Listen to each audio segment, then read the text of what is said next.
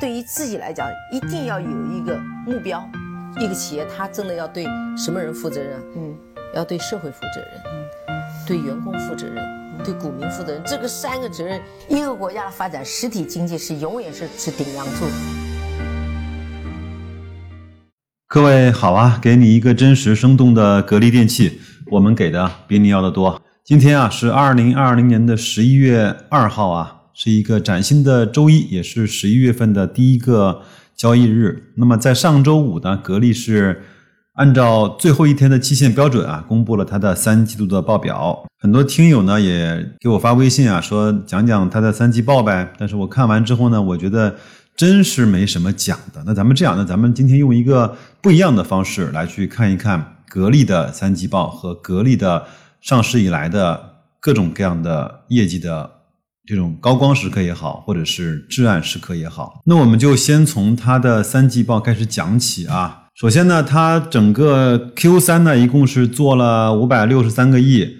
那一到九月份呢，一共是做了一千两百五十八个亿。整个一到九月份比去年同期啊，下滑了百分之十八点八。那如果我们认为它疫情期间二三四月份或者是一二三月份基本上就没干活的话，那么一到九月份下滑百分之十八点八也算是情有可原啊。然后 Q 三呢一共是赚了七十三个亿，那一到九月份呢是赚了一百三十六个亿，扣非之后呢一到九月份一共赚了一百二十五个亿。那么净利润的下滑呢是比较恐怖的，是下滑了百分之四十一点六。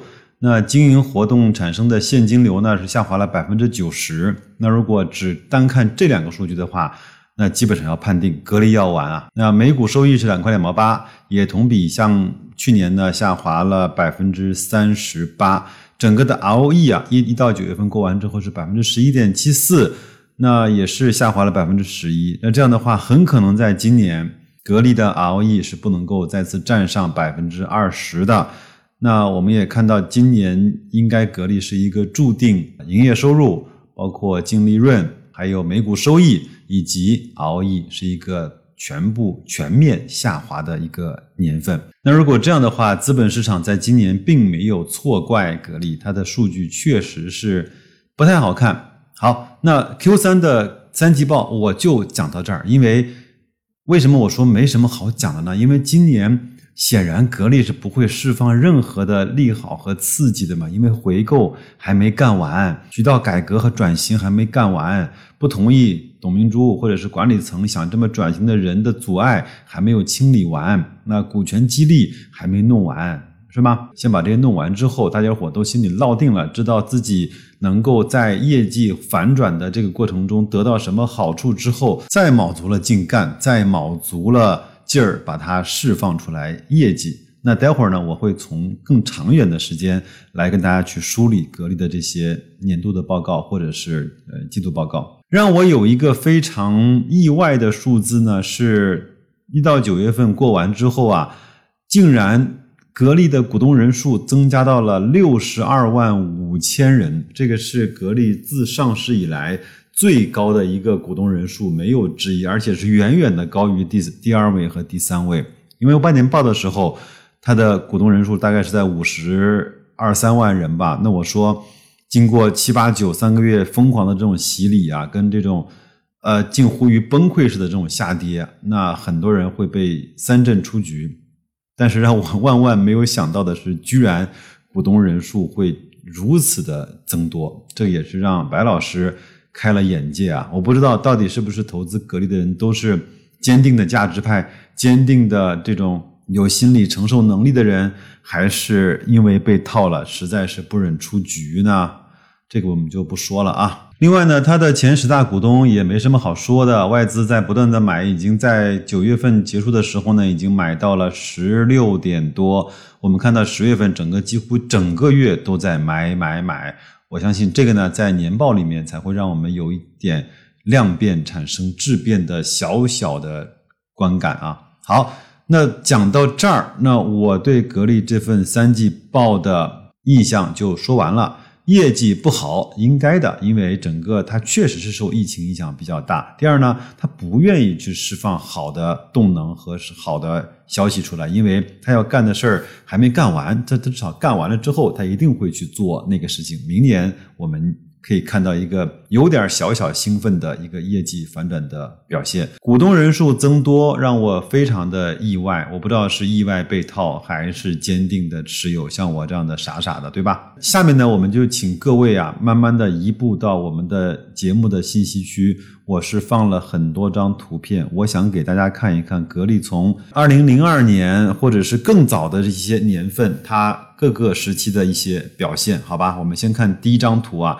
那既然我们今天谈的是格力的三季报，那我们看一看从二零零二年到今年十八年以来的 Q 三的表现是怎么样的？从二零零二年的五十四亿一直干到了二零一四年的一千亿。那从二零一五年的 Q 三是八百三十六亿，二零一六年的 Q 三是八百三十七亿。这两年是格力最大的一个调整年，那个时候。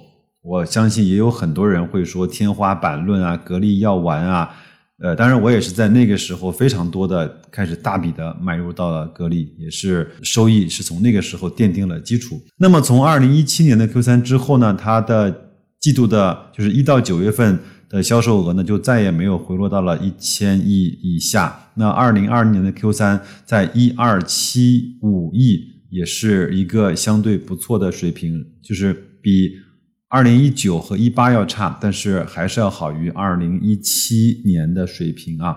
那如果从三季报来看呢，整个十八年以来，三季报只有三个呃时点呢是负增长。第一个呢就是二零零九年的负的百分之十二，第二个呢就是二零零二零一五年的百分之十六，以及二零二零年的百分之十八。好，再往下一张图，这个是从一九九九年到二零一九年格力的年报，你可以看到我中间那条最红的箭头，你会发现格力以年为单位的业绩一直是高歌猛进的，除了在二零一五年有一个百分之二十八的相对巨量的调整之外呢，其他年份都是在一如既往的啊高歌猛进式的上升。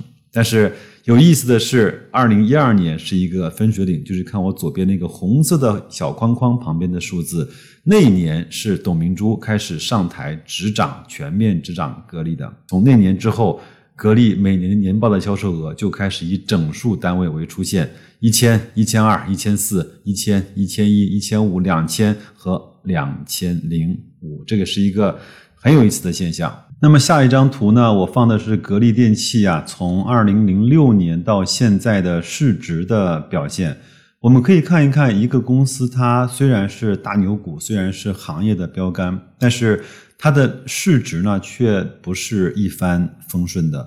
从二零一二年开始，那么到了二零一五年的鼎盛时期，到了二零一六年的谷底，又从二零一七年开始爬到了二零一八年的当时的一个阶段性的小高点，又回到了二零一九年的七月份，大概格力应该是在三十几块的股价，又一路又爬到了二零二零年的四千两百亿的市值，那现在又回落到了大概三千多亿出点头。其实各位可以去看一看美的集团它的市值的成长和表现，和格力的几乎如出一辙。所以，一个公司也好，一个人也好，一个企业也好，它在成长的道路上永远不可能是一帆风顺的。我们只要明白这个道理，我们就可以稍微的坦然的去接受和面对一个公司市值的涨涨跌跌和波动的变化。下面两张图呢，我是想今天跟大家着重的去讲。虽然说着重啊，但是我也不会去啰嗦很多，因为我想能够听得懂的人，他自然就懂了。而且这个也是白老师在心目中对格力电器的一盏秤啊，或者是一副锚点吧。今天其实还有人问我，哎，那白老师，你什么情况下才会卖出格力电器呢？你要看它的市盈率吗？什么的？其实我个人更多看的是格力的。市净率，因为什么呢？因为我们都知道，格力这样的企业，包括董明珠在掌管的时候，以及在以前，呃，国资委更多的入驻格力电器的时候呢，它的净资产是非常非常的优质的。我们说它的利润高或者是低，呃，占有率高或者是低，毛利率啊高或者是低，这些都是可以变化，甚至说都是可以被调节的。但是它的净资产呃，其实是非常非常硬的一个指标。我们来看一看格力电器从二零一二年到二零二零年整个市净率的表现。我们都知道，格力电器呢上市。二十年以来呢，它一直是在不断的增长它自己的总资产和净资产。所以呢，我们围绕这一条主线呢，我们就可以说格力电器到底是贵了还是便宜了。我们更多的用市净率，包括我本人是用更多的市净率来去恒定格力贵还是便宜。首先来看吧，它最低呢是在二零一五年和一六年之间啊。到了两点一倍的市净率，最高呢是在二零一七年到二零一八年那个阶段给出了五点八九倍的市净率。那么它的呃十几呃十年左右以来的平均或者是呃中位的这个市净率呢是在三点二三倍。所以你看，像这样的好公司啊，其实呃市场一定会都给出了像这样的一个更高的一个 PB 的水平。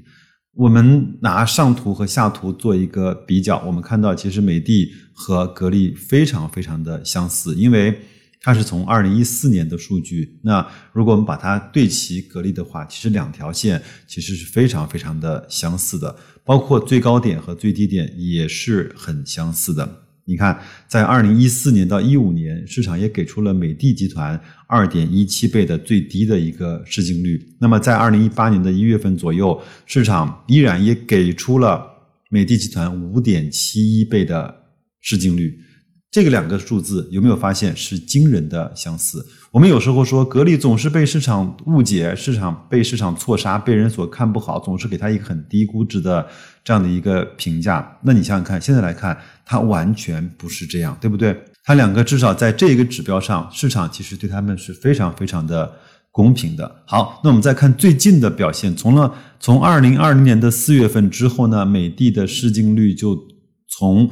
呃，三倍左右一直啊，窜到了现在的五倍多、六倍不到啊。那在三年百分位呢，是处处于百分之九十五点四。那近五年呢，是处在百分之九十六。那近十年是在百分之九十七。那就是说，如果从 PB 这个角度来看的话，美的现在。远远的要比格力要高估。那么格力的情况呢？是近三年是在百分之二十六的百分位，近五年是在百分之三十七，近十年都是在百分之四十六。那如果我们看看懂了这条线的话，你也认可白老师所讲的格力电器的净资产是相对比较有质量的话，那我们就牢牢的抓住这条毛去做。我们在格力电器什么时候买入，什么时候卖出，什么时候多持有一些，什么时候要减一些仓位的这个锚定点，我相信你的心里是比较踏实的。比如说。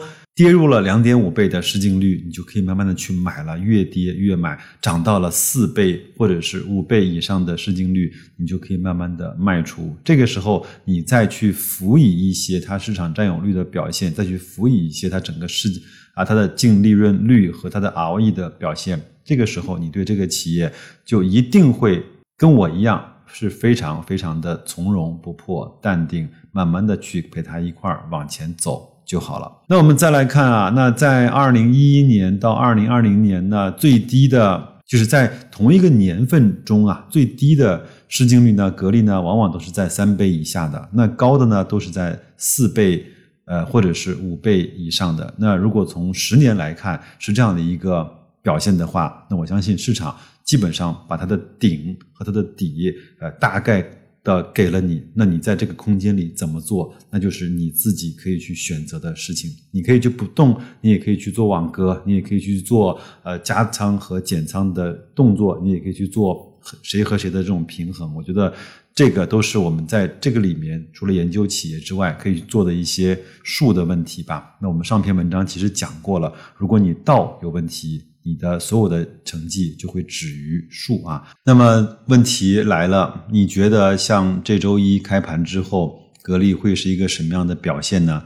是要跌停呢，还是要稍微涨两个点呢？还是要被外资不断的大肆的买买买呢？还是很多人希望在格力的三季报获得一点惊喜的人呃面对的这种失望而出走呢？我也不知道。反正对我来说，我自认为我找到了在格力电器上投资的这一根主线和锚定的点。我知道这根主线大概率会错，这根锚定点它也未必的准确。但是我想有总归会比没有好吧？呃，何必要去追求那个精确的错误呢？好吧，白老师关于格力的三季报的一点点的感受啊，就讲到这儿，谈不上是解读，也谈不上是分析，完全就是我个人的一点点非常简陋的想法，希望能够对各位有一丝丝的启发。祝各位在新的一周、新的一个月份吧，投资顺利，工作愉快，再见。